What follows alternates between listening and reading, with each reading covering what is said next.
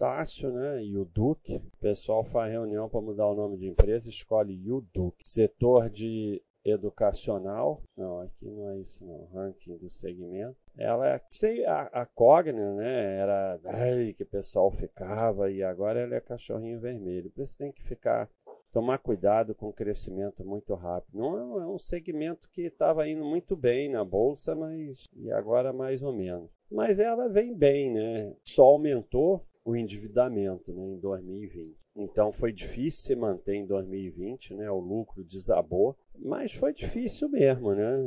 Por esse segmento, né? Parou tudo, né?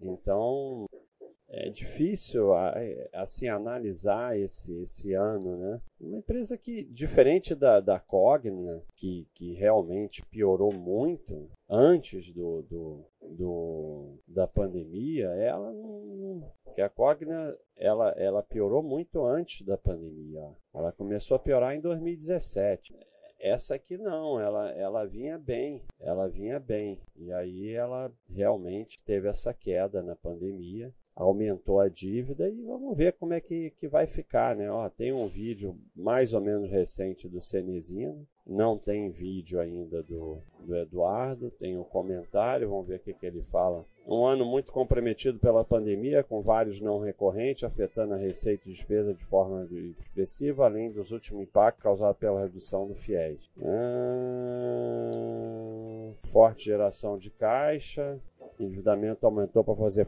frente ao projeto de aquisições e alavancagem, é, e a alavancagem aumentou muito, pois o EBITDA né, não conseguiu refletir os ganhos operacionais. Então, é, ela já vinha se endividando para aquisições e tudo mais.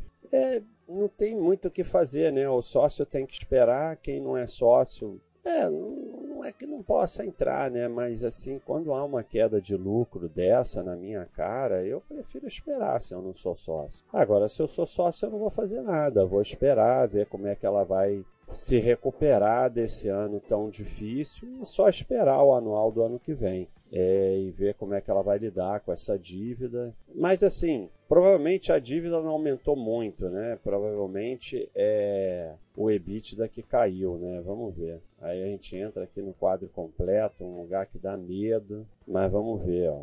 Não, aumentou bastante a dívida, sim. Aumentou bastante a dívida bruta e mesmo a dívida líquida aumentou bastante, apesar do caixa ter aumentado. Né? Então, eh, o EBITDA caiu, mas a dívida aumentou realmente. Ela fez dívida mesmo. Então, é esperar, né, pessoal? Não, assim, sócio que não aguenta isso é melhor não ser sócio, né? Essa que é a verdade. É isso aí, pessoal. Um abraço.